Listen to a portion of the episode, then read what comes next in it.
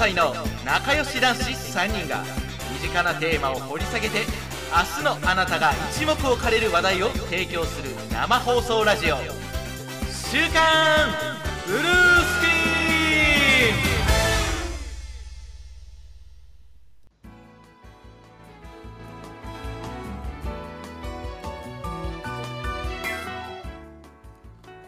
はいどうもこんばんは「週刊ブルースクリーン」の時間が始まりました。私パーソナリティの天野でございます。はい、私、えーもう一人のあパーソナリティのおかんと申します。どうぞよろしくお願いいたしよろします。くお願いします。そして3人目のゆかいさんがいつもいるんですがちょっと今はいトラブってまして、パソコンを再起動中ということで。はい、あの放送の開始前にあの再起動するのやめてもらえませんかね、本当に。まあいいんですけれども、うん、はい、ということでちょっとねあの開始が遅れてしまってすみませんでした。あのゆかいさんとは別件でですねちょっと準備がちょっとうまくいかないところがあって失礼いたしました。はい、まあ本当はね、21時ぴったりにスタートするはずだったんですが、えースタートしたのが21時4分ぐらいですかね、ちょっと4分遅れての開始でございます。はい、すいません。よろしくお願いします。よろしくお願いいたします。音の方はちゃんと出てますか？あ、そうですね。僕今聞いたところ、あの、声の音と、ちょっと天野さんがちっちゃいかな。それぐらいですね。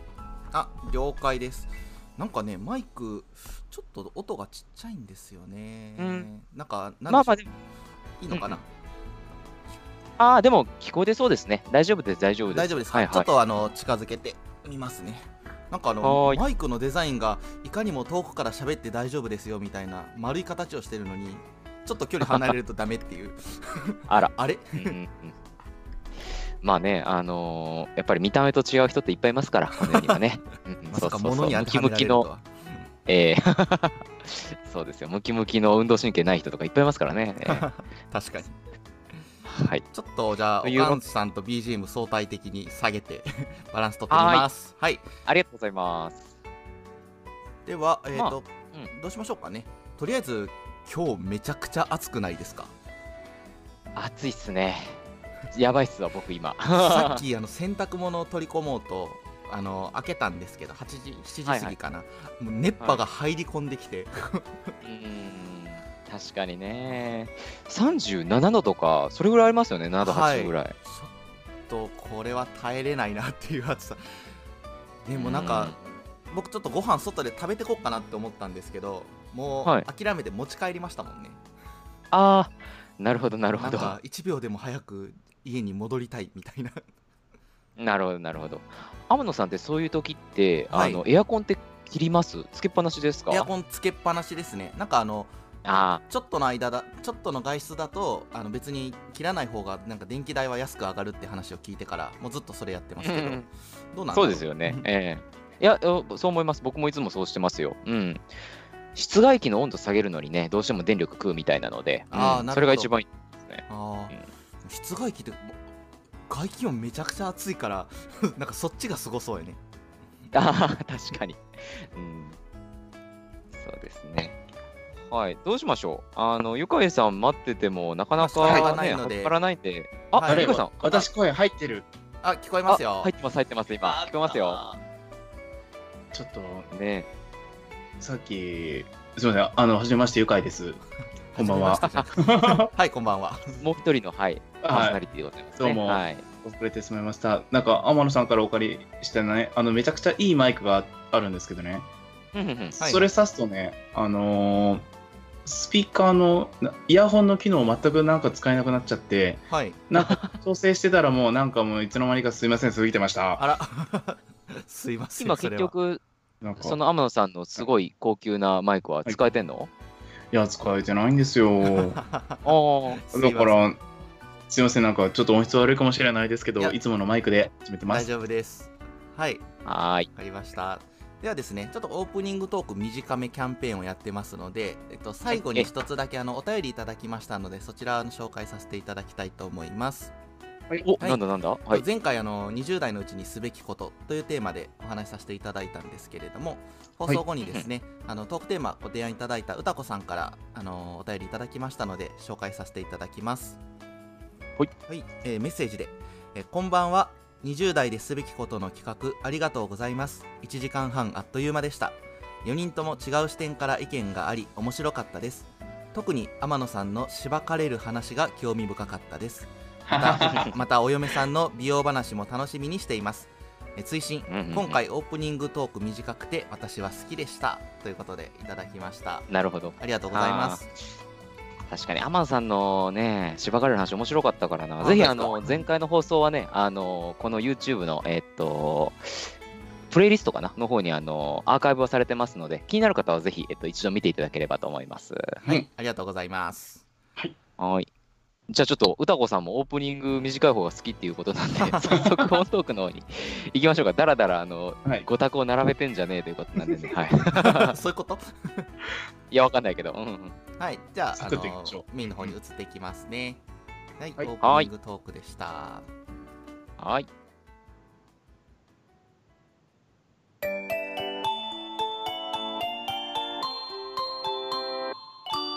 週刊ブルースクリーン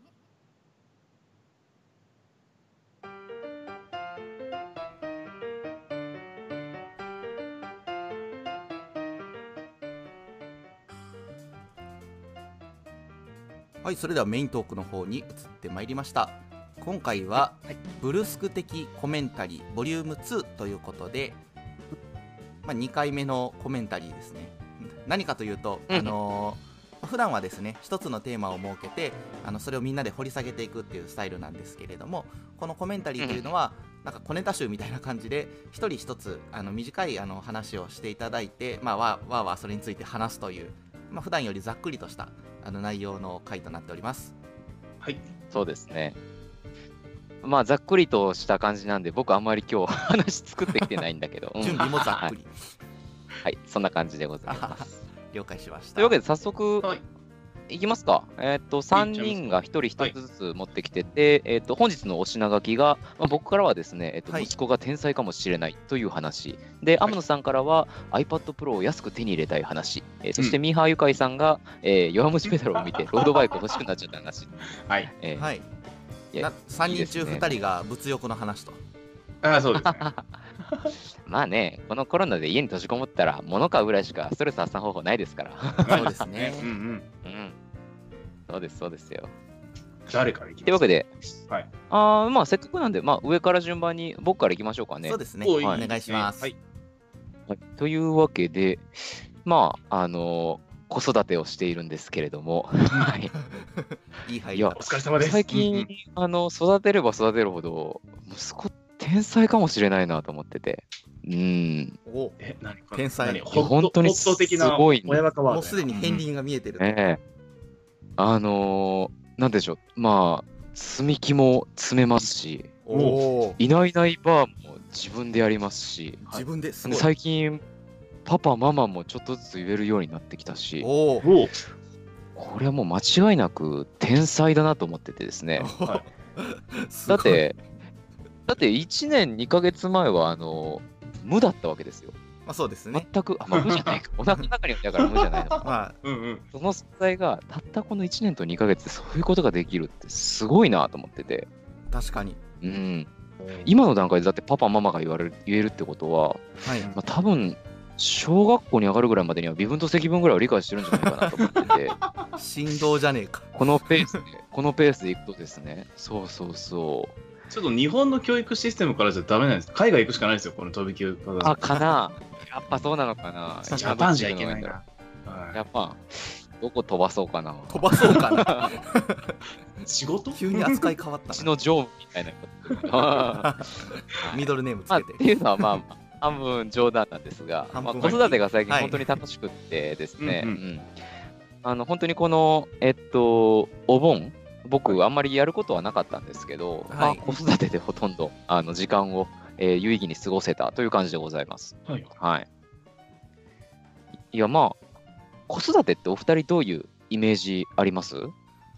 なんかすなんかごもうざっくく、り。すごく大変で、なんかうん、なんだろうな、心が落ち着かないんだろうなっていう感じ。楽しいんだけれど、すごく大変って話を最近、なんかよく聞く気がして、まあ、そらね。うんうんうん。そっちの側面が強い。多分やったら やったら多分全然違うんだろうけど大変なんだなっていうこのなんか気引き締めないとなみたいなそういう感じ。あうん。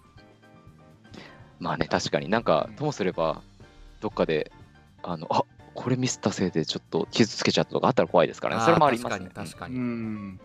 ゆかいさんはなんかどうです？子育てってどんなイメージありますか？イメージは多分あのやりがいがあるのと大変なのが50-50なんだろうなっていう感じ。うん。常に。まあまあね、確かにね。そう、ん。あともう大変や大変や寝れないとかあるだろうし一方であなんかこの成長が見られるのはすごい楽しいなとかいうのがうまく相殺されて常になんか一定のリズムで進んでいる感じなのかなと。うんうんうん。いや、うん本当に。誠にその通りでございますね。まあ、で、大変は大変なんですけど、最近その面白さっていうのが分かってきて、はい。ほね、というか、まあ、うちの息子のそのステージが多分一番子育てが面白い時期に来てるなっていうのを感じてて、で、まあ、すげえ子育て面白いなっていうのが最近の僕の感想です。なんかうん、やっぱり喋れるようになってくると違うものなのかね、こういうのは。うーんまあそれもあるし、まあ喋れる、まあ、喋れるだけじゃなくって、いろいろこう、コミュニケーションしたときに、返ってくる反応みたいなのがどんどんこう、えー多様になってきてて、まあ、今までだと、笑う、泣く、えーぐらいしかなかったのが、あの指さして、うんってやって、自分が欲しいものを表現したり、はい。あとは、えー僕が、ああ、すごいって褒めたら、えー、と自分でニコニコ笑いながらパチパチしたり、なんか、はい。なんて言うんだろう、本当に言葉はまだそんなに喋れないけど、コミュニケーションが成り立ってる感じがして、そこが今すごい面白いですね。うん、まあそうよね。なんか全然反応がないよりも、何かしらなんかリアクションがあった方がやっぱやりがいが出てくるよなきっと。本当に。うん。そう、このブルースクリーンと一緒で、あのコメントがつつけばつくほど面白い じゃないですか、やっぱりブルースクリーンねそうですね。あー確かに。今日もコメントゼロですけれども、はいあそうまだ始まったばっかりだから。うん。そうそうそうそうそう。あのやっぱり反応がある子育てしてて反応があるってすごい面白いなっていう。うん。なんかねんなんですか？それはなんか。お母す奥さんの方はどういう感じなんですか？あお母さんと同じようなテンションでこう息子すげえってなってたりするの？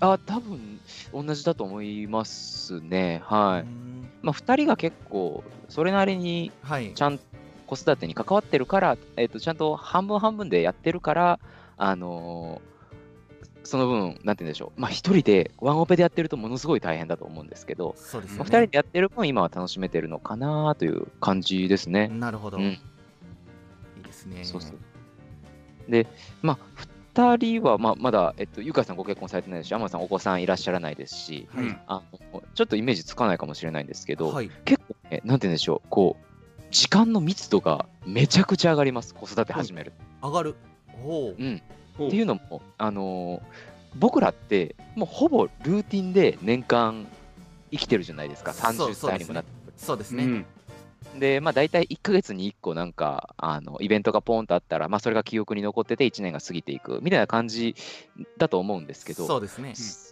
それがねあの、息子がいることで、息子が本当に2、3日ぐらいの周期でどんどん成長していくから、はい、うん。なんかほう時間がものすごい濃密になるんですよ。あなるほどはイベントが増えるというか新しい出来事が、えーうん。いや、なんかそれが、ああ、子育てってなんか最高の、なんていうんだろう、エンターテインメントというか、なるほど。なるほどなるほどコンテンツというか、そうそうそう。多分 YouTube、えー、Netflix で次が子育てぐらいの順番で面白いコンテンツだと思無限っいます、てことだな。えーそうです。はい。ネットフリックスより下なの？でも、え、どっち？ネッネットフリックスより上なの？Netflix のストレンジャー・ティングスの方がちょっと上かな。うんあれ面白いからね。面白いですね。子育て一回やりたいね。ストレン話ジャー・ティングス面白いからな。うんうんうん。はい。まあそんなコーナーでですね、子育はいて最近ちゃんとやってます。うんなるほど。そうそうそ面白いなえーあ、ね。コメントが。う。なんですか？コメントいただいてますね。銀行。さパンクえー銀行パークさんからあの最近ツイッターで子育て大変って意見多いので不安が大きいですねってことで。あー。そう僕もなんか、まあツイッターでやたら見るんですよね。あー。やっぱコロナのせいですかね、これも。もしかして。あー、それあもある確かにあるかも。ずっといなきゃいけないから一緒に。そうです。うん。なんか昔だったらね昔っていうかもう以前だったらあのどちらか家族のどちらかに預けてちょっと気晴らしに出かけるとか、やっぱそういうのもあったと思うんですけど、そういう人もできなくなっちゃったから。ううん。ん、そうよね。確かに。まあ家でね、ずっとストレスどんどん溜まっちゃうだろうしね。ねうん。やっぱそういうはけ口にツイッターが使われてるとなったらそれは目にする機会増えそう。うん。うん。うちの場合は本当に、えっと、生まれた時から、生まれた時からじゃないな、物心、まあ、まだついてないけど、ついた時から、はい。あのコロナぐらいな感じだから、全然、あのそのコロナ ビフォーアフターでのしんどさっていうのは分かんないんだけど、まあでも逆におかげで過ごす時間はすごく、一緒に過ごす時間は増えてるんで、はい、まあいいのかなと思ってますけどね。なるほうん、そうですよね。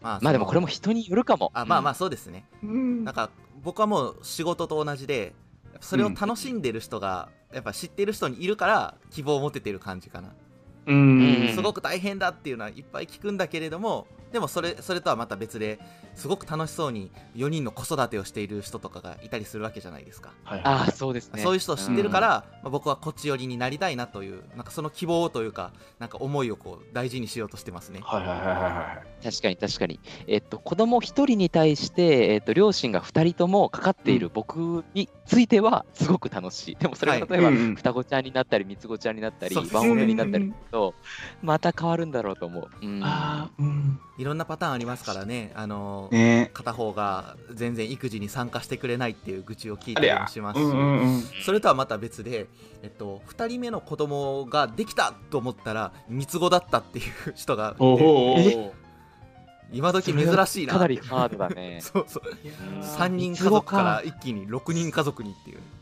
いやー。それやばいな。すでに一人いるもんね。あああ。いや、ね天国から地獄。ねうん地獄かなちょっとわかんないけど。うん私もなんか今回、なんかお盆のシーズンで、はい、うんあの、ちょっと、あええやんってちょっと、おいっ子一回預かる時があったんですよ。はい。なるほど。うそううちのおいっ子も大体2歳児ぐらいで、うんうんなんか2つぐらいちょっと事件があったんですけど、事件。なんかその事、件。まあ、水、もうめっちゃ水嫌いで、顔に水つけるとめっちゃ怒るんですよ。あら。うん。で、そんな日にそのちょっとベランダで、そのいプール作って遊ぼうみたいなやつなんですけど、はい。もうフラグ立ってるんですそうそう、どうしてやろうかと。どうして最初、水かけるとめっちゃ怒られて、うん。機嫌悪くするんですけど、ああ、うん。で、僕の方、ちょっとこれで思ってたのは、その PDCA サイクルをどういうふうに回していくかかなと思って、子供に対して。CSS そうそうそう。これみんな伝わるかな？クアクション。そう、その、なんていうか、アクションを起こして、どうリアクションが入ってきて、それに対してどう改善をしていくかみたいな。はい社会人あれを、そう、そう。あれを試し、これを試しして、最終的になんか、僕が一緒に顔を、プールに水をに顔をつけると、一緒に真似してやるとか、おあおーなるほど。そうそうそう。うんそう、なんかやっぱ、まあ、大人が一緒にやるが一番、やって、やれっていうよりかは、一緒にやろうぜの方が、まあ、効くよなとか思って、うーん。そうそう。やっぱり、ゆかいさんって、あの、まあ、あの、リスナーの皆さんご存知かわからないですけど、ゆかいさん、あの、あれじゃないですか、えっと、お子供のボランティア、子供と遊ぶボランティアとか結構されてるじゃないですか。まあ、ちょっと長いねうんうんうんうん。うんうん。なので、やっぱそこの辺の経験はあるよね。うん。あまあ、かも。確かに確かにいや、間違いなく、その、僕も、えっと、子育てしてて、自分が楽になる方法って PDCA 回すしかないなと思ってて、うん子供がご飯食わない時にいかに食べさすか、例えばちょっと味をちゃんと濃くしてあげるとか、はいじゃなくて、えっと、食べるえー時に、えーその器の中にあるものを見せながら食べさすと、えっと、一緒に食べてくれるとか、あとはえっと、スプーン欲しがったらもうスプーン渡しちゃって別のスプーンで食べさせるとか、あとは、なんだろう、他あるかな、えっと、もう半分、あの器の中のご飯を指でぐちゃぐちゃさせてると食べるとか、なんかそんなのがいろいろあって、でそこやっぱトライアンドエラーしないと、もう全然食べてくれないのよね。うーん。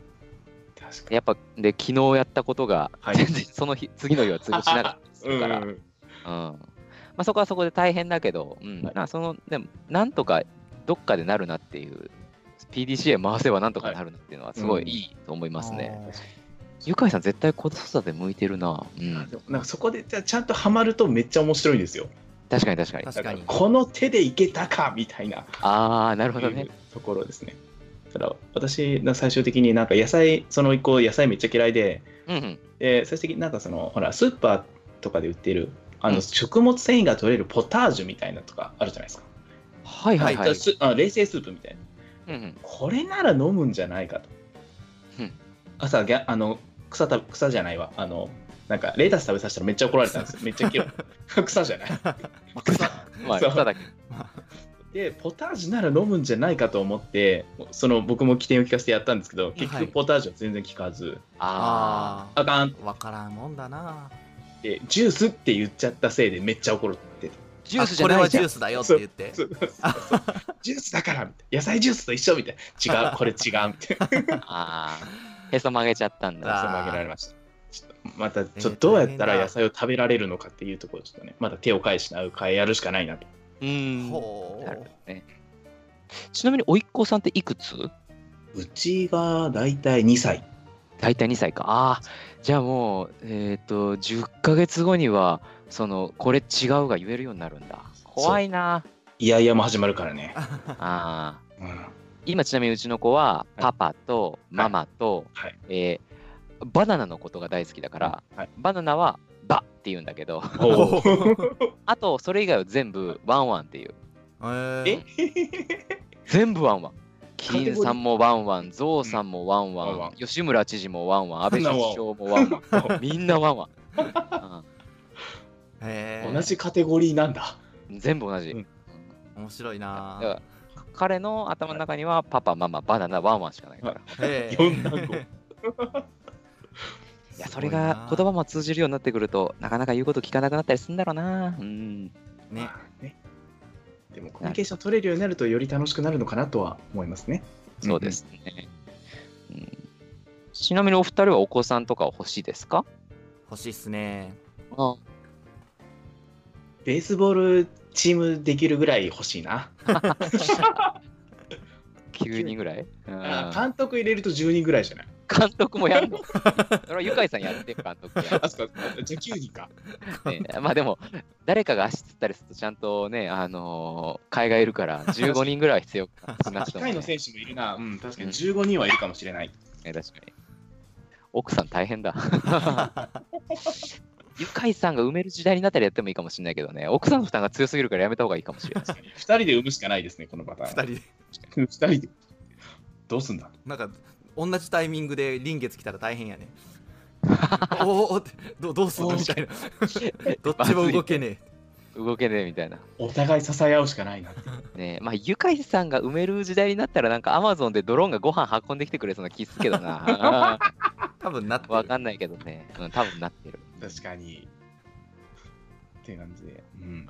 天野さんはちなみに理想の人数とかいます？ゆかいさんはなんか15人ぐらいらしいです。ああそうですねまあ僕も正直もういればいるほどいいなとは思うんですけどじゃまあ150、150人。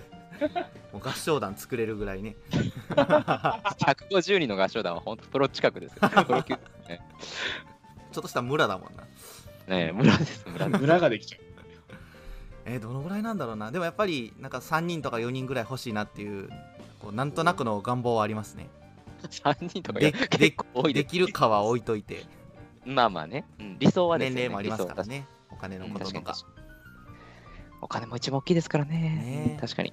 まあでも子供可愛いですよ、本当に。ね。ああねえ、そうそう。いやもううちの子絶対天才ですわ、間違いなく。いいっすねいや、すごい真似するんですよ。まあまあ、あの、はい。学学ぶってあの真似るから来てるぐらいだから、やっぱり物事を覚えていくのって真似ることからだなと思うんですけど、はい。あの仕事柄で最近在宅で勤務してることからあの、うん。子供がいるタイミングにお客さんと電話することとかがいっぱいあるんですけど、はいはい。でなのでそれを見てるからかある時からずっとなんか例えばちっちゃいカードとかあとはなんかリモコンとかを耳に当ててはい。でなんかずっとこっちを見るようになってきてはいはいほはい。うもう確実に僕が電話してるのをもう真似してるんですよね。なんかこう変に電話でペコペコとかしちゃうとちょっと悪影響になりそうやね。すいませんすいませんとかってやると。いえはいみたいな。いや本当に誠に申し訳ございませんみたいな言えねえなと思いながら。めちゃくちゃ礼儀正しい子供に育ちそそうですね。ね逆にいいのか少なくとも布団に寝転びながら、あ、お世話になってますはやめた方がいいな。それはよくない。必ず悪影響。はい。あ、ああと最近これ結構よく見てんなと思ったのが、はい。僕あの子供が帰ってきたタイミングで、はい。あ保育園にこう僕よく迎えに行くんですけど、はい。はい迎えに行ってで家に帰ってくるとやっぱりこうなんていうんでしょうえっと服がすごく熱くなってるじゃないですか。はい。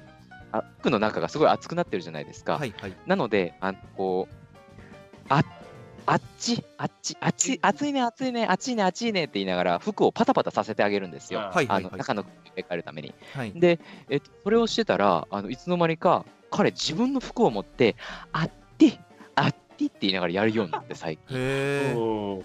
で、しかも、あの僕が普通に寝転んでグデーっとしてると、僕の服引っ張りながら、あって、あってってやってくるんですよ。めちゃくちゃよく見てるなすごいと思って。いやー、本当に子供ってよく見てますよ。お二人、生まれたら本当気をつけてくださいね。うやっべうんゆかいさんとかよくあのーマリファの鼻で吸ってたりしますけど、あんなん子供の前でやっちゃすぐ真似しますから気をつけてください。誰の前でもダメだよあそこら辺の草積んできて鼻で吸うかもしれないですからね。危ないですよ。毒毒ダミとかかな、ちょっとよくわかんないけど。あ鼻ツンとするみたい住 んで住むか？まあまあ、はい、親バカおかんの話、だいぶ長くなっちゃった。こんなとこにしとこうか。はい。な。これからどういうふうなありがと連載になるのか楽しみ。ねそうです楽しみですね。楽しみですよ。えーはい、さあ、続いて、そうですね。天野さんいきますか。はい。しました。まあ物欲魔天野 iPad Pro を安く手に入れたい話ということですね、はい。これ実はあのちょうんっと更新更新がありまして安く手に入れた話？安くなかったおかな、い入れたんですか？や安くはないが手に入れた話だな。はい。なるほど。えっとですねあの iPad Pro って皆さんご存知ですか？は iPad プロって、ちょっと、あれですね、ボケが思いつかないですね。ごめんなさい。多分そのボケる要素が入らないぐらいブランディングされてるということで。そうですね、あのーアップルすごいな、やっぱり。アップルのタブレットの一番いいやつですね。簡単に言うと、うん。なんかなんだろう。絵を描いたり作曲したりなんかいろいろできちゃうっていうのが売りのタブレットがあってで、はい。僕あのアップルの iPad 全然あの使ったことなかったんですけど欲しいないつか買おうと思ってたんですけどついにはい。買おうっていうタイミングがなんとなく来てしまって、はい。で買ったんですね。であの、まあ、結果はどうあれちょっとその買う過程でですねいろいろ調べてどうやったら安く買えるかなっていうのをちょっと調べたんでちょっとその話をし,、うん。うん。たいなと思います。はいはい。あこれあれですね、欲しい人からしたら、すごい、もしかするとおあ得情報になるかもしちょっとだけ有益かもしれないです、はい。れない。えっとまあ、あ、まずちょっと欲しくなったところなんですけどね。理由なんです、はい。経緯なんですけど、うんまあ、ちょっとう僕もともとあの絵を描くのが好きでやっぱ描きたくなる時が来るんですね。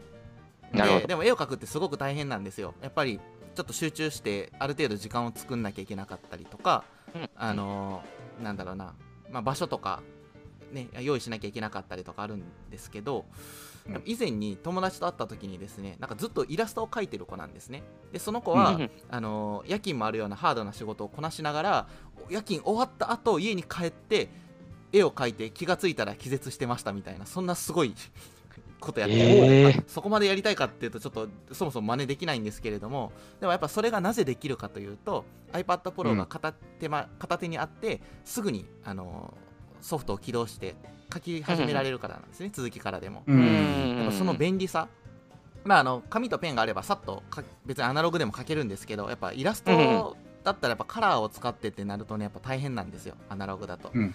そういうのがすぐできちゃうっていう便利さに私感動しましてですね、まあ、いつか買おうかなって思ってたんですね、あのーそういう絵が直接描けるあのパソコンみたいなのはもうちょっと前からあったんですけれどもやっぱちょっと、うんうんうん。なんだろうな起動に時間かかったりしてたんでそのタブレットで一瞬で起動するっていうのは全然違うんですねなるほど。はいであ確かによよく言いますもんね。あのーはいこう物事を始めるまでに20秒以上縮めると、はいあのはい物事に取り組む取り組みやすさが倍以上変わるっていうなんかよく言いますからね。なるほど。借りたパソコン起動するよりもタブレットつけてすぐ書けるっていうのは確かに絵を続けていくにはすごいいいことかもしれないですね。そうなんですよ、うん。うん。うん。まあ、他にもいろんなことできるんですけど、まあ、簡単に、例えば、えっと、映像編集もできますしうん。うん。で、えっと、写真の編集とかもできますね。一眼レフ使う方は。へえ。でも画面大きくてすごく綺麗なディスプレイなのであの正しい色でね編集できるっていう利点があったりとか。はい。ただなんかなるほど。作曲も簡単にできるんですよね。まあ Mac ってそうですけど GarageBand で、まあ、あのタッチパネルなんでちょなんか結構直感的に触れるみたいで良さそうだなはいとかね、いろいろできるんですね。はなんかあれ、板状だから、あの、まな板としても使えるんですかね、あれ。あ一応使いますよ。あの保証が多分対象外になりますけど。いやでもね 実際ガラスガラスがなんかやっぱどんどん技術が上がってるらしくて保護フィルム貼らなくても全然傷つきませんでしたみたいなの結構見かけてフィルム貼ろうかなってちょっと悩んだくらいなんですよね、はい。まあでも結果的にあの僕ヨドバシで今日買ってきたんですけど買ってきたんですね。ヨドバシであの触った時にですねディスプレイをよくこう、なんだろう角度を変えて照明に照らしてみるとちっちゃい傷がちょこちょこ入ってたんではいはあまあやっぱつく時はつくんだなって諦めてフィルム貼ってきました。い。なるほど、なるほど。一番荒く使われる場面ですからね、ヨドバシカメラ。うん。はい。日本で一番治安悪いですから、あそこ。い そうなの。もっとありそうだけどでじゃあちょっとあのあでもこれねあのあんまりお金の話をリアルに出したくないんですよね。というのもあの嫁が聞いたら何言われるかわからないからなんですけど。おっとのであの実際の金額はですねあの、皆さんネットで調べてください。どうすればど。のぐらい安くなるかっていうことを僕は話します。はい。あのー本当に気になる方は、あの週刊ブルースクリーンのあの DM の方にコメントいただけたら、天野さんが丁寧に返してくださいますので、ガチガチの買った値段聞きたいら、そちらにぜひコメントお願いいたします。はいじゃあちょっと言いますね。えっと、はい。結論から言うと、うん。えっとねあの前はなんか LINEPay とか PayPay とかのキャンペーンで還元があったんでそれで手に入れるっていうのが一番賢い買い方だったんですけれども、なるほど。今はもうそれできないんですね。やってないから、まあ、またやったらあのそれを利用するのが一番いいです。でうん。そうじゃない場合は、まあ、当たり前なんですけど基本的に中古を探すっていうことになるんですけれども、うん。やっぱ中古って高いんですよね保証がやっぱあるから、中古って高い。あそうだ中古も結構高いんですよ。iPad って全然てか Apple 製品って全然値下がりしないので。すごい商品だな。あの1割ぐらいしか1割も安くならないんじゃないかってぐらい新しいやつだと。へえ1中古で割で中古でそれやねね中古だと。にうん、それちょっと手が伸びないですね。ねうん。それだったらなんかお店のポイント 2%3% とかもしつくんだったら余計差縮まるじゃんみたいなね。確かに確かに確かに。でしかもえっと新品の1年保証がね効かないんだったらそそっちの方がむしろ損じゃないみたいなうん。ありますね、で、えっとということであの安く手に入れようと思ったらポイント還元のキャンペーンやってなかったら基本中古ででしかも安く手に入れようと思うと、えっと、やっぱメルカリとかのフリマアプリを頼ることになりそうですね。はあ。ただやっぱリスキーですね。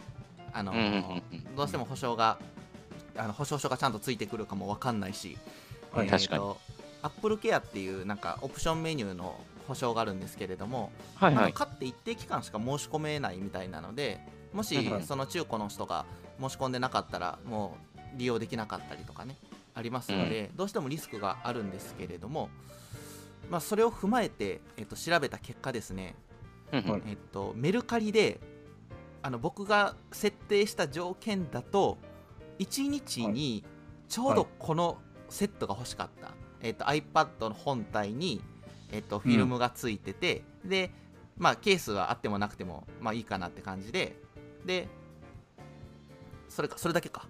Apple Pencil っていうペンと本体とフィルム、ほ保護フィルム貼ってるやつが欲しかったんですけど、大体ね新品から3万円安くなってるっていうのがあ言っちゃった、うん。が一番お得な、うん。一番っていうかあのギリギリあのありそうなお得な相場。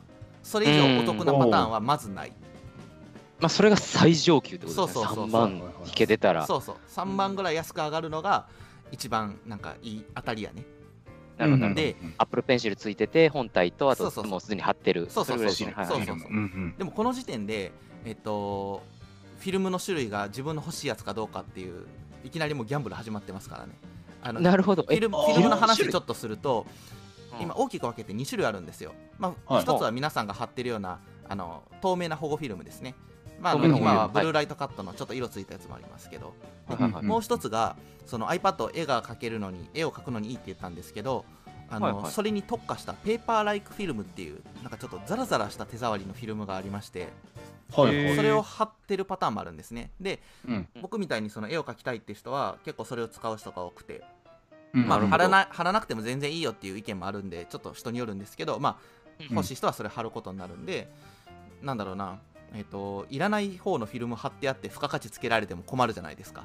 そうかそうかそうかはいはいはいはいこっちはペーパーライクが欲しいんだと。そうそうそうそう、うん。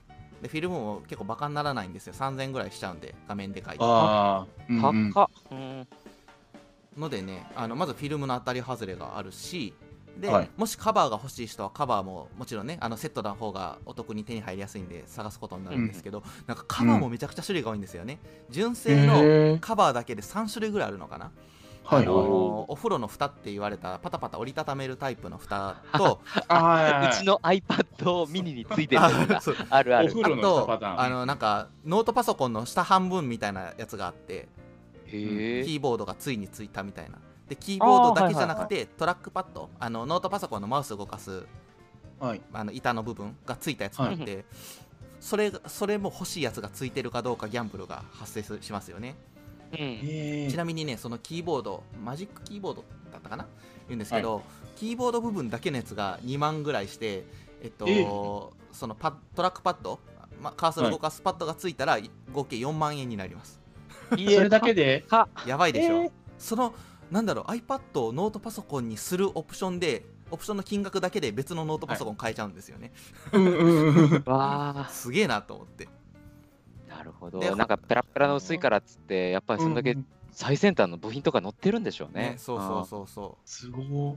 だからね結構オプションが多くてなんかこの理想の組み合わせを探すだけでも結構ギャンブル性が強くなりすぎるんですよねうんなるほど、でなるほど。毎日どんどん、あのーメルカリで僕主に見てたんですけど出品はどんどんされるんですよはい。でもあのなんだろうな全然安くないじゃんっていうのはたくさんあるんですよねなるほど。えーあもう原価みたいなもんなんですね例えば一つ前の方、えーとん iPad Pro っていうのは今年の3月とあと2018年の秋だったか何月か忘れたに出たのと、まああ直近2つはそのモデルがあるんですけどそのはい1つ前のモデルなのに、えっとその当時の新品の値段と比較して多分1割も安くしてないような出品。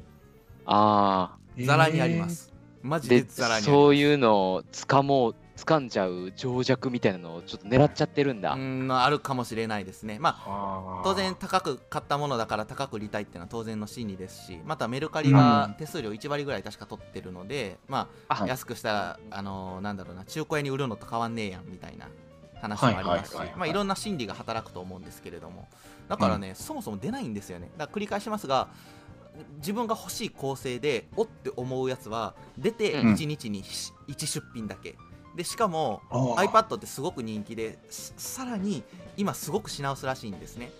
うん。うん。ヨドバシには在庫があったんですけどビッグカメラに電話したらありませんって言われました、まあ、あー近所の近所のとこだとみんなあれだ、コロナで絵描ける時間できちゃったから。そうそうそうそうそうあとあのリモートワークにも使えるからっていうあなるほど。ーはいはい企業も入ってきてんだ。だからメルカリの説明文出してる人の見たら、はい品薄で今公式で注文しても1ヶ月かかりますみたいなことを書いてたりするんですよねはいはいはい。うまい。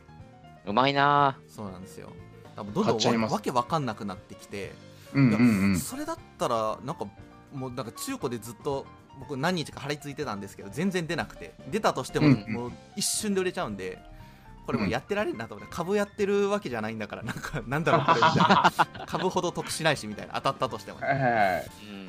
うん。う んデイトレーダーじゃない。そうそうそうそう iPad Pro デイトレーダーじゃない。でしかもさらにさらに僕のなんかなんだろうな僕を悩ませたのが iPad Pro のその直近2世代、えっと、新しいのが第4世代でもう一つ前が第3世代って言われてるんですけど、はいあの第4世代がそんなに第3世代から進歩してないんですよ性能的に。なるほど。だから第3世代でもあのやりたいことはできちゃうから気持ちとしては第3世代を安くセットで買うっていうのが僕の最適解だったんですね。うんうんうん。はいはいはいはでもそれがもう全く出品されないので僕はもううん。諦めて、あのヨドバシで買いましたなるほどなるほど。そっか。あれですすかね、CPU が良くなったっていうのと、ちょっとカメラのあそうそう性能が上がったとかですね、うん広角になったとかまなるほど。ああの、うんうん新しいだけ、えっと、サポートを受けられるサポートっていうのは新しい OS のサポートを受けられる可能性も、ね、高いでしょうしまあいろいはろ、ね、メリットはもちろんあるとは思うんですけどい。なるほどなるほど。でじゃあちょっともう一個別の観点であの豆知識をお話しするとはいえっと、私が思うに今の現代の買い物というのは買い値ではなくてあだけではなくてリセールバリュー、もう一回売る時の価値っていうのも、あのすごい重要な要素になってると思うんですね。ど。なるほど。きな臭くなってきましたね。えいやいやいや、そなんんなことないです。いや、か簡単に、簡単に言いますよ。いや、だから、あの、タブレットとか、あとゲームソフトとか CD とか、あの、い何でもいいんですけど、いらなくなった時に売るっていう選択肢が今は必ずあると思うんですよ。うん。のでおーなるほど。同じようなものを買うときに、同じような金額、同じような用途で買うときに、どうせ買うなら、後々高く売れるやつを買った方が、最終的な差し引きをした時の出費が少なくなると思うんですね。なるほど。まあ、売る場合ですけど、壊壊さない場合ですけど。うんうんであの iPad っていうのは非常にそのリセールバリューもう一回売る時の価値が高い商材だなっていうことがまあ知ってたんですけど調べてよく分かって、うんうん。と今その新しい iPad を僕が今日買ってきたやつをいきなり持ち込んだらあの中古屋さんに持ち込んだらえっとね、はい買い値の80%ぐらいで売れるんですよ本体なるほど。中古なのに。すごいへえ。ね、これ車だったら買い値のなんだ30%ぐらいしかならないんじゃないですかものによっては多分そうでしょうね。うん。うん考えるとすごいですよねでじゃあ当然あの型落ちしたらどんどん安くなっていくんですけどうんどのぐらいはい。その値段が落ちてくんかなっていうのを見たんですね。じゃあ。買い値のその一覧を見ると1世代落ちるごとに遡るごとにだいたい買い取り金額が、あのー、15%から20%ぐらいあの新品価格のうんぐらい、うんあの差ができてるんですね。うんうんうん。だからまああのーまああ具体的な金額言えねえわ。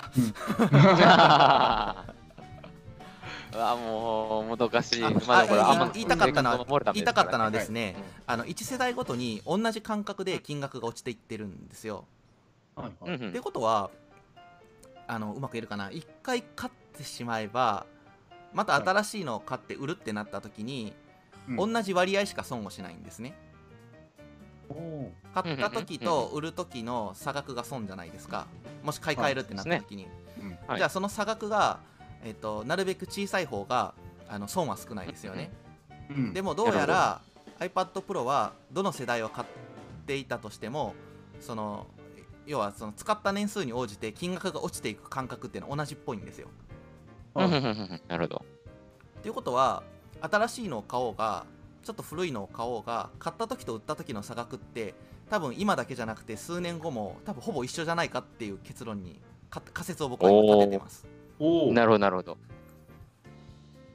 だからまあ結局なんだろうな最初いくらで参入しますかっていう違いなのかなっていう気がしました。うん。そういうことですね。デ。ポジット費用じゃないけど、はい。まあ、あくまでこれあの買い替える前提売る前提の話なんですけどね。あまあ確かに。はい。まあまあね、うん。カメラのレンズみたいなもんですね。あの言ってしまえば。そうですね。違うかな。まあカメラはもいいやつはあんまり落ちないんでそうですね。へねえ、面白いですね。そうやって、の方が、はい、奥さんをあれしたんですね。奥さんを、嫁さんを説得したんですね。えっとですね。違うか。いやえっとですね。ちょっとそれはいい話をこの後ちょっとします。あいやおっとはいまあいいやえとりあえずお金の話はそのぐらいかな。はい。はい。まあとりあえずあの使い倒そうと思います。あの主に絵を描くだけなんですけどまあせっかくなんでねいろいろ作曲とかこのラジオの曲とか作れたらなって思うんですけどまあそういうのは奥奥さんにまあやってもらうとしてはい。やってみたいと思います。でちょっと考えたことがはいああるんでねあの言うと、まあ、何のために買うのかなってちょっと自分なりにあの思ったことがですねちょっとはい。最近課題があって、はいあのこのパソコンでいろいろネットのことを調べたりとかあの作業をしていると、あの嫁の機嫌が悪くなるっていう問題が発生してましてはいパソコンを置いてる部屋とあのソファーを置いてるリビングが別の部屋なんですね。はいはいはい。ので僕が何かしたいことをしているとあの嫁との距離が生まれてしまって嫁が機嫌を損ねるっていうこの悪循環 あら、もうのろけちゃって。はいやいや もうこれ大事なことなんだよねい。まあね。そうなんですよはいでのでこの iPad Pro を買えば例えばなんか絵が描きたいな、てか何かの代わりに絵を描けばいいんですけど嫁の横で絵描いてりゃいいし、あの実は、あのプレイステーション4ゲーム機のゲームをですねあのリモートプレイって言って離れたテレビ以外のディスプレイに映して遊ぶ機能があるんですけど、はい。iPad Pro それすごくぬるぬるあの綺麗な画質で遊べるんですね、はい。ので例えば嫁がテレビであのドラマとかバラエティ見てる横であの話半分ですけど あのはい。同じ空間にいながら、音ちっちゃくして同じソファーでゲームすることもできちゃうわけですよ。なるほど、なるほど。つまり嫁と一緒にいる時間が増えるんですね。iPad を買うことで。素晴らしい。なので私は iPad Pro を買ったのではなく、はい。嫁と一緒にいる時間を買ったと。ござっす。はい。なんかうまくいいように言っているような気がするけど、ねえ、もう、すなんだこごいれな。やっぱ説得力違うな。本当に。でもでもいやでもねあの結構大事だと思う、まあ、もっと安く済ませろよっていうのがあの一番、うん。一番なんだろう反論できないツッコミなんですけど。はいはい。僕が言いたいのはあの、ね、家族と一緒にいられる時間を増やせるんだったらまあありなんじゃないかっていう そういう工夫は許されるんじゃないかっていう。確かに確かに。まあね、うん、全然いい買い物だと思いますけどね。だって、天野さんのパソコンももう、えっと、買って結構経つじゃないですか。今、もうこれ8使われてる。年ぐらい経ちますね。ねいや、はい。電化製品って7年か8年はい。だったらね、ずいぶん違いますから。ですです、うんうん。まあ、ちょっと引き続きあの配信とかはこのデスクトップのパソコン使っていきますけど、ねまあ、いろんなことがね、iPad でできるんだったらちょっとそっちに移してみようかなって思ってます、はい。ちなみにあの12.9インチのでかい方を買ったんですよ、はい。であの何書こうかなって思ったらあの嫁が今ハマっているあのツイステッド・ワンダーランドっていうゲームがあるんですけど、はいなんかそれのキャラを描いてくれって前言われたんで、はい。はい。多分その絵を描いて嫁の機嫌を取ると思います。お お。おおとりあえず今日早速いやスパッとは描けない。そんなにうまくないから。とりあえず今日寝転がってる嫁の絵を描いたんですけど、はい。反応薄かったんで、ツイステのキャラを描きたいと思います、はーい。ディズニーですか？ディズニー。あそうそうあのディズニーのキャラクターですね。ディズニーのあわかる？今あすごのく人気なんですキャラですよね。そうそうそうそそうあのディズニーのヴィラン悪役キャラやねを、うん。うんあの今風の女性向けなちょっとおしゃれでかっこいいみたいな感じ。あになんかしデザインし直してなんかその子たちとなんか遊ぶゲーム。どう言ったあ。らいいんだろう、えー、ディズニーっぽくね。シミュレへえ。ーションゲームですね。今すごいい人気よ、ツイステうん。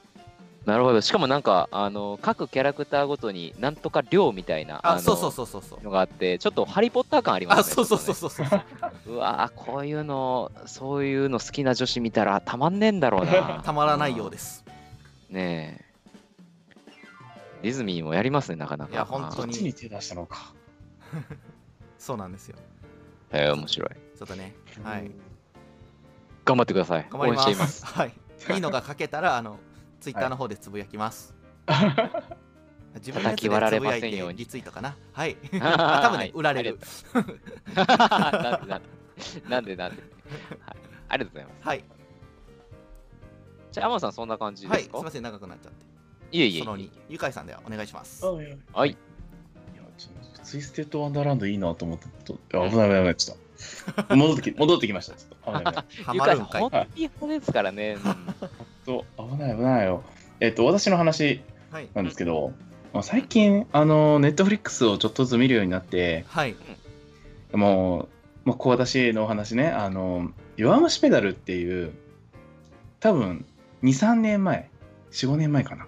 に、まあ、一世風靡をした漫画があるんですよ。はいはいはい。弱虫ペダルって、あの、地下に閉じ込められはい。た囚人たちが、えーペダルを踏んで電気を起こす話だっけ？どんあそう。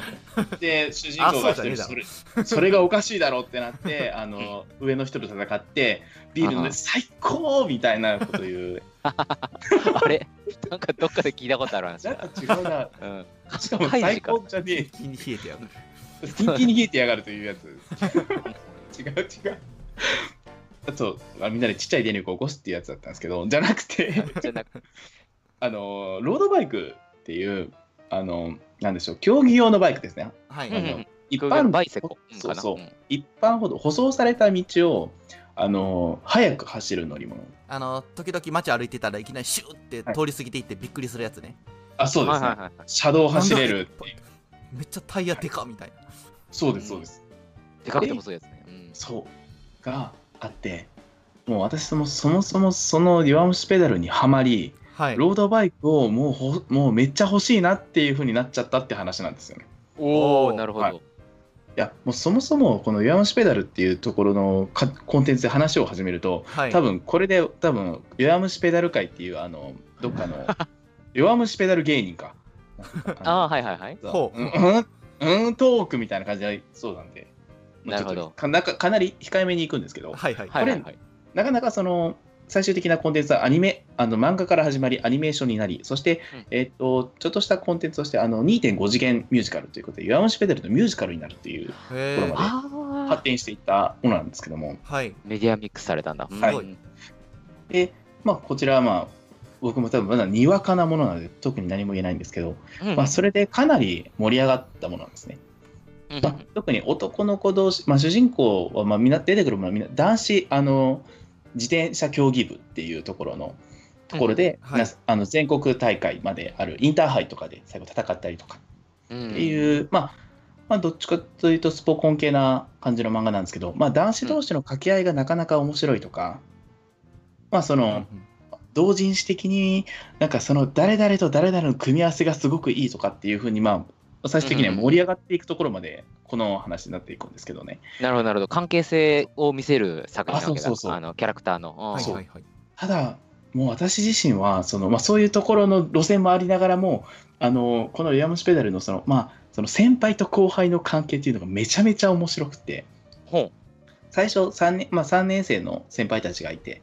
で入っ新しく入ってきた1年生の子たちが3人いるっていう状況で始まって、うん最終的にその3人、ろそれで6人であのインターハイに出るっていうところが、うんあ始まるんです。う。はいうんでそこでまあ一回そのまあ特訓とかもするんですけどまあ結構早い段階で、まあ、全国大会のインターハイっていうところに出ていくんですけどもえー、強いんだ。うん。そうもともと強豪校だったうんでそでそこまでに先輩たちの過去っていうのはあんまり語られてこなかったんですけどはいそのインターハイが始まってその走っている中で途中途中の階層が入っていかにその部活をのために心骨を注いできたのかはあ。うんうんうんでその先輩たちの走りを見て後輩たちが学びうん。すまたその追いかけて超えていきたいっていう風な感じでその走っていくっていうところなんですよ。なるほど。見せ方がうまいんだね、そうそのエピソードの。あそう先輩から後輩へっていうちょっとまあスポーツ漫画系だとめちゃくちゃ熱い展開で。でまあこういうのっていうと、まあ、結構王道で来るのは「スラムダンクとかになると、まあ、いきなりインターハイ最終的にインターハイ出て戦ってみたいな。で、うん。そこで終わるんですけどはい。うん。この漫画自体はその後3年生の先輩が卒業した後の話もつながってるんですよ。あ。はあ、なるほど。だからその後先輩たちがいなくなって僕たちがどういうふうに成長してまたインターハイを目指していくのかとか後輩を育てるのかっていうところまで結構盛り、まあ、つながりがあるものではい。なるほどね。今もなお連載をしてるんですけど、まああ、、そうなんだ。こら辺そうそこら辺がすっごい面白い。うん。はい。えちなみにそのゆかいさんが見てたネットフリックスの、えーはい。弱虫ペダルっていうのは一は旦い。その、ワンクールが完結したみたいな感じ、そううーんとまあ随分クールがあってやってるんですけども、はい。話数多いのね。話数がそうですね、まあ、50巻を超えてるんですね。もともと漫画がね。はい。で、クールとしては、まあちょっと私も追いつききれてないんですけども、結構な4、4、5クールはあるんですよ、もう。うわすごいな。でも、もうちょっとね、見てアニメで見てるとめちゃくちゃその、自転車の走っている音、うん。あとギアチェンジのガシャンっていう音とかがすごいリアルで、風をちょっと切る時のその演出とかすごくうまくて、これは、これは確かに面白いわと思ってハマっちゃったんですよ。あら。へで、ロードバイク欲しくなっちゃったと。そうそうそのそのアニメに始まり、そしてなんかロードバイクめっちゃ欲しいなと思って、えはい、うん。最終的にこの話私ロードバイクを買いに行くっていうところまで行くんですよ。え、本当に？いやお店にいやそう買いに行こうと思って行ったんですよ。ははいはいはいであのたま東京の方にそのロードバイク専門店っていうちょっと面白いお店があって、ほおロードバイク屋さん。うん行ったんですよ。ロードバイク行きますか？つって。え、安か？みたいな。安いよってう 本当か？言って。そんなことなかっ安た。くないしな なんかね、あのまあ、5万ぐらいで買えるものから、まあ、10万、そしてそれ以上っていうありますよね。なるほど。そこなしのがね。そう、これ沼だったんですよ、本当に。やっぱ沼なんだ。めちゃくちゃ沼っすよねあれ。めちゃくちゃパーツあるんですよね。そのそうパーツで買ってくの？あそうそうそうそう。まあ、その、まあ、そのエントリーモデルとして揃ってるものもあるんですけど、うんそれ以外はちょっとそのグラム単位でや軽くしていったりとか、そうそうそうそう。なんかフレームの軽さとかね、タイヤの種類とかそうですね。ペダル、ん？とかねなんかいろいろあるよね。僕もあのそうです。へ自転車屋さんで働いてる知り合いがいて、はい。前、はい。いろいろ教えてもらったことがあるんですけど、うんうん。そうそう。なんか一個一個が種類多すぎるしなんかはい。突き詰めるとどんどん高くなるから大変だなと思って、ーそう。やばかったんですよ。ででも、その、やっぱりその、高いやつほどやっぱり軽いとか、軽いんだ。あ素材がちょっとね丈夫とかいいとか。そうそうそうそう。でも片手で持てる軽々。う。なるほどね。で、私もこれではい買っちゃおうと思ったんですよ。でも、上を見ていくと、うんどんどん値段上がっていくんですよ。そうですよねそりゃそうだよね。そうで、そこのお店で一番高いそのロードバイクって一体どんなもんなんだと。あ、確かに気になる。うんそしたら、パッて見たら、9、8、0、0、0、0、0、ん ?0? ん？え、これ98万円？車？iPad Pro 何個買えんだよ。うんそうあいや、もうね、どっちが高い意味わかんなくなってきてね、あめちゃくちゃデザインかっこいいし、いいなとめっちゃ思ったんですけど、はいえ、これ98万円するの？ってなって、なるほど。あこれくださいって言えばいいじゃん、別にね。うん すいませんっつって。だってね、だってね、考えてくださいよ。あの、大きい、その、まあ、ホームセンターとかで売ってるママチャリって、大体1万円ぐらいです。そうですね。まあそうですね、大体、ああいうところで売ってるママチャリの、まあ、年数、まあ、持つ年数って、まあ、まあ、3、4年と言われています、大体。ああそう本当になんですね10年クラスなんか大体みんな10年。年ぐらい乗ってる気がするあまあ、その、うまくやったりするんですけど、まあ、その、外に置いてたりだとか、まあ、いろいろ、その、まあ、メンテナンスをしなかったらうん、ね、あの、3、4年ぐらいという寿命だったりするんですけど、うんうん。それで考えても、だから、そのママチャリが、えっと、98、約100台ぐらい買えるわけですよ。でまあ、うん1台4年持つじゃないですか。はい、うんうん400年ぐらい僕、チャリ乗らな買わなくてよくなる。まあね。倍、100倍だからね。そう。そう単純計400算だけどそうだよな。そう400年をギュッとまとめたらこのロードバイクになるのかと思って、うん。そっか。いや、まあでも、ゆかいさんエルフだから、寿命がはい1000年ぐらいあるからね。多分大丈夫だと思うんだけど。これぐらい全然ね、違 う違う違う違う。っそっか。て思って、まあちょっと、まあ、僕自身はそのお店の中で一番高いロードバイクを見たら、あこんなするんだと。うん。で、まあ最終的にはその、買えるところにやっぱり行かないといけないなってことはすごい思ったんですけど、はい。うんうんうんやっぱりえそれで、ねはい。え一番安いあのエントリークラスのあの使い古した割り箸できてるやつで買買買えばよかったんじゃないの？それ。そうそうそうそうそう、あの、割り箸フレームのやつね。割り箸で割り箸。通称あんの？あ輪ゴムで固めてるやつ。あ、そうそうそうそうそう。あの、と後ろ走る、走り出すときに輪ゴムで引っ張ってピュンってやったら、スンって出発って。いう。すげえ速そう。軽そうだし。初速だけ速いっていう。途中で分解していくんだろうな、うん。あと火に弱いな。うん。火に弱い。火に弱い大丈夫じゃないかなロードバイク。わかんねえな。火に弱いの、っていう感じでね、そのうん。まあ最終的に10万ぐらいが一まあいろいろセットでやったらいいのかなとなって、はい。いいないいないいないいなと思いながら帰りました。あーいいじゃん。まだ買う予定はない、いやもうねすっごい欲しいとこまで来てるんですけどうん。ちょっとなんかそれ以外にも最近私出費あったなっていうことに気がついちゃって。まあまあね、まあ引っ越しとかね、いろいろだからここで10万ぐらいぶっ飛ぶのは後先考えて俺大丈夫かっていうことにちょっと気がついちゃってうん。ちょっとメルカリで型厚して安いやつ来ないか待ってます。同じような感じ。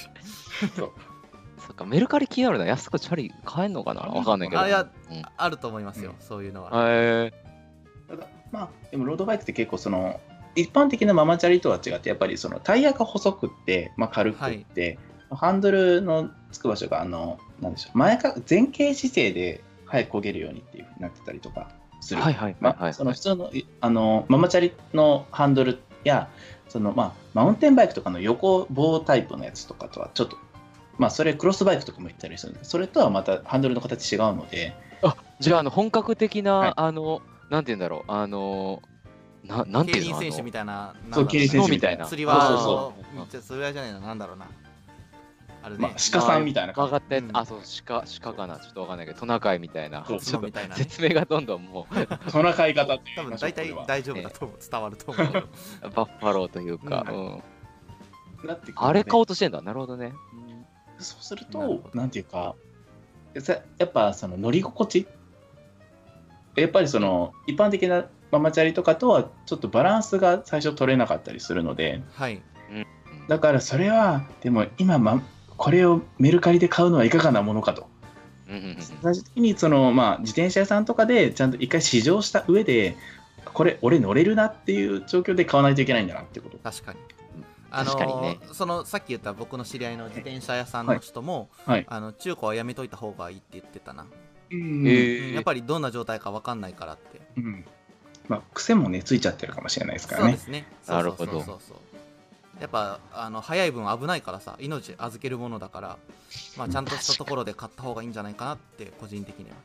うん。あとねあのちょっとロードバイクの相場相場をメルカリで調べたことはないんですが、はえっとはい。今までの経験上でかいものはあの送料が高くつくじゃないですか。ではい。メルカリってあの送料込みで出すっていうのが、まあ、大体のセオリーなんですけどうん。うんそうなると送料が高い分値段が安くなりにくいと思いますなるほどね。例えばあの本とかだったらあの送料百何十円とかっていう世界だから全然大したことないと思うんですよ。そんなに値段に跳ね返ってこないと思うんですけど、うん大きいやつだと1万とかするじゃないですか家具とかになると、はい。ロードバイクはまあ分解したりちっちゃくできるからマシなのかもしれないんですけど多分でもそれなりに送料かかるやつだと思うので、うん。なるほど。なんか安くなりにくいんじゃないかなって気はします、うん。ねあ特に状態いいやつはね。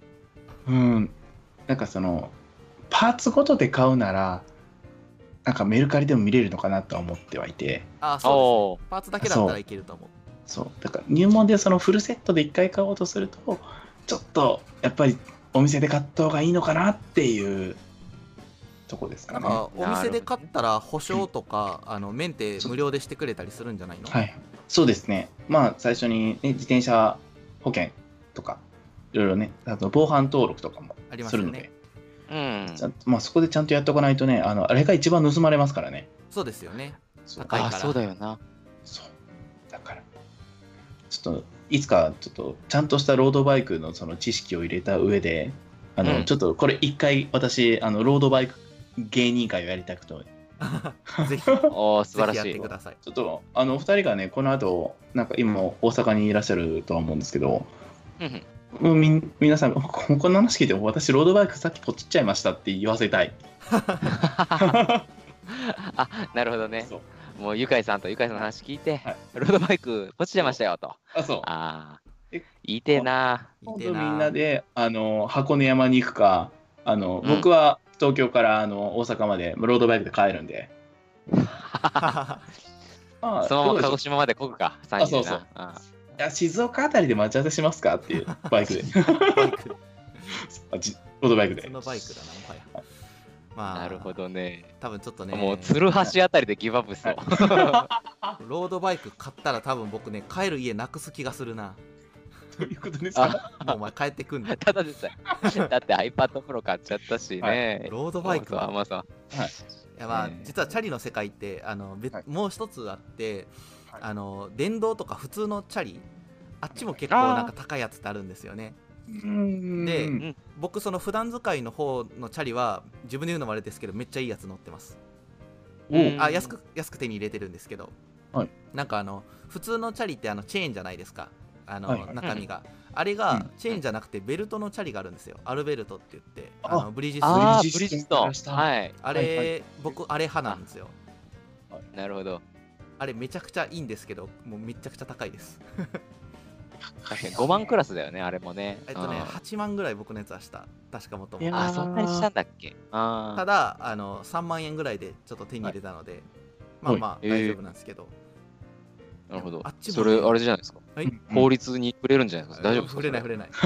ちゃんとね個人個人譲渡でいただきましたけど防犯登録もあ、して。そうです。あ。っちもいいっすよ。ロードバイクがなんだろうな風を切ってピュって飛んでいくこうなんか楽しさを味わうとははい。分かるんですけど、やっぱね、うん。そのなんかベルトの自転車のすごい軽快な滑り出しとかその取り回しの良さに感動するのもなかなかいいですよ、へえ。実家帰ったらまた乗ろうかな、アルベルト家にあんだよな、実家に。僕うん今使ってるのが2代目で、1つ目がもう7年ぐらい67年乗りつ乗っても完全に乗り潰して、そうそう、はいはい今2代目なんですけど多分ずっとそのシリーズ買うと思います、はあ、いや、いいですね。こだわりますね、さすがマンさん。へえ。あ、ゆきんぽこパークさんからコメント来てますね。この前、リアルで3人集まったんですよね、つって、はいえっとコメント来てます。あはい。はいそうです、そうです。3人で集まりました。うん。そうなんです。ちょうど、ね、あの、ゆかいさんが、えっと、東東京から、えっと、ごじご実家に帰ったんでしたっけ、あれって。そうですね。ちょっと自分の体調も見ながらだったんですけど、状況ちょっと整えた上で、ちょっと一回帰ってった時があって、そこでたまたま皆さんで久々に会って、しますかっていう。そうですね。で、3人のちょうど、えっと、ちょうどよかった。あれは新大阪駅ですけど、新大阪駅のはいカフェに集って、うん、ね、いろいろ会議しましたね。はいうん。いや、新大阪空いてましたね、めちゃくちゃ。全然人い閑なかったですね散としてましたね。うん僕ちょっと新大阪から離れた場所に住んでるんですけど、うんやっぱりその普段は土日新大阪の方が全然混んでるんですけどやっぱり今は新大阪の方が僕の住んでるエリアよりも空いてましたね。圧倒的に、うん、僕の住んでるエリアの 5, エリアの5分の1ぐらいの人数でした。新大阪今思えば、うん、そうそうそう。いや、今年はなかなかでもこの状況でね、お盆に帰る、帰省するっていうのは本当難しい選択として。ね。ちょっとね結構、うん。どうしどうしても今回は受け入れね、あの事情があって、あのそういう理由もあったから帰ったけど、はいなんかそうじゃなかったらちょっとな悩むよね、さすがにね。確かにフラッと帰りづらいというか、うんまあ、受け入れ先の人たちにもちょっとある程度自分が身の潔白というか、うんうん安全であることをちゃんと証明していかないと、向こうも受け入れてもらえないしみたいな。まあそうだよね。そういうのめんどくさくて今回全然買えなかったな、結局。うん。難しかった。ね。ね。仕方ない。で、やっぱりリアルで話すといいですね。それはすごい実感しました確。かに。そううん。そうこのリアルで会いながら、やっぱり収録してみたいなという感じ。そうですよね。やりたかったな。私たちこれ始まってからずっとこれですよね。ずっと、ずっとリモートですね。一回も一緒には収録できてないですね。そうですね。シャープ25までは。うんい。やこれでここまでお我々のブルースクリーンめっちゃ面白いトークできてるなら本当に後で、うん本当めっちゃめっちゃおかしいぐらいあの面白いトークできるなっていうふうなちょっと自信を持ってあの、自分でハードル上げるのやめとけ。なんかちょっと言いたくなっちゃったなんかあった方がもっと面白く喋れるんじゃないかなとはうん。ですよ。リズムとかねね、やっぱりね全然違いますから、ね、別物だなと思いまあますね確。かにね。うんあの本気のブルースクリーンやってみたいですね確かに。そうですね。なんだろう。名前何にしようか。はあ、リアルブルースクリーン。うん違うな。セカンドが悪い。なるほど。ウルトラブルースクリーンかな。なんか、なんか窃盗語つけるほど縁起が悪くなっていくからな。あ、あそっか。スーパーウルトラハイパーみたいな。ー なんか色名変えちゃうとかなんかレッドスクリーンとかなんかもっとダメなるほど、そう。なるほど。本気度がウルトラバイオレットスクリーン。うん、あ紫外線スクリーンね。UV99% か、はいゆきんこパークさんも、はい私も地元山口ですか？あ、山口なんですね。で、はい帰ってくるなって言われました。あ、そうなんまあ仕だ。方がない。辛いな、でも。山口も感染者いんのかな？ちょっとよくわかんないけど。うん、あ、いるんですね。うんあ、いいいたんじゃなかったっけ？なんか、知り合いがなんか近くにあったなってた気がするけど、あいたと。ねえなんか地元にこう帰ってくるなって言う方も言われる方も辛いですよね。うんまあ、辛いです、ねそういう言い方じゃないとは思いますけどね。まあね、ちょっとどこまで気にすべきなのか、もう別に気にしなくてもいいんじゃないかという意見がある反面、ううん、この1年間ぐらいは、ちょっと慎重にいった方がいいのかなというのが僕の意見ですけどね。で1年経ってあ、意外と別にかかっても死なねえなって分かったんだったら、はい。ね、あの来年からはもう普通にあんま気にせずにでもいいと思いますし、うん。うんね、アメコがもしかしたらあのワクチンとこう開発してくれるかもしれないんで それはありかと。アメコですね。まあね、あの外出しなくていいんだったらなるべくしないっていうのが基本なんでしょうね。うん。ええ。でもそれだけだとね、いろいろ立ち行かなくなったりするから。ね。だってな、なんだろう、例えばその、帰省するしないっていう話があるにしてもさ、なんかそれで誰とも会えないから逆に鬱になりましたとかだったら、それはそれで良くないですよね。まあそうですね。うん。まあでもそそれを差し引いてもやはり感染症の怖さがすごいっていうのはまああるとは思うんですけどでもやっぱりねなんかうん一なんだろういい悪いだけじゃ言えないですよね一つのこと。いろんな側面があって。確かにね。うん。うん経済が回らなくて、それで仕事がなくなってみたいなのもあるかもしれないですからね、やね。いや、本当にもうちょっと、今まで人類が経験、まあ、しどっかでやっぱり黒うん黒死病とかペストとかあったから、経験してたんだろうけど、ね、ここまで近代ではあんまりなかった話ですからね。そうですね僕らもどうしたらいいのか。うん。難しいな。ですね、まあちょっとね、はいそういうなんか寂しさとかねちょっとこういうラジオで紛らわせていただけたら幸いだなって思ってます、個人的には、そうですね。うん。はい、はい。皆さんもあの子供を作って、iPad Pro 買って、ロードバイク買って、はい。はい。楽しく過ごしましょう。やべすごい。全部足したらすごいぞ。ハードルやべえ。雑にまとめてみました。じゃあじゃあ、エンディングいきますか、はい、そうですね。はーい。じゃあ今回はブルースク的コメンタリーでした。はい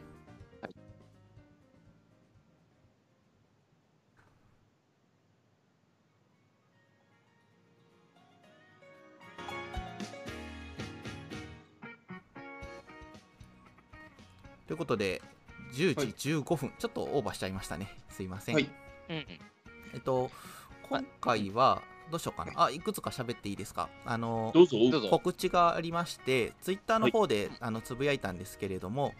本日からですね、この週刊ブルースクリーンのポッドキャスト版、あのお。音で聞いていただけるバージョンを、あの公開しましたので、ちょっとそれのお知らせです。イエイちょっとまだ番組ページの方に載せられてなかったんですけれども、あのーうん週刊ブルースクリーンのツイッターの方で、あの見方、見方じゃないな、聞き方あの書いてますので、ぜひぜひあのご覧になってください。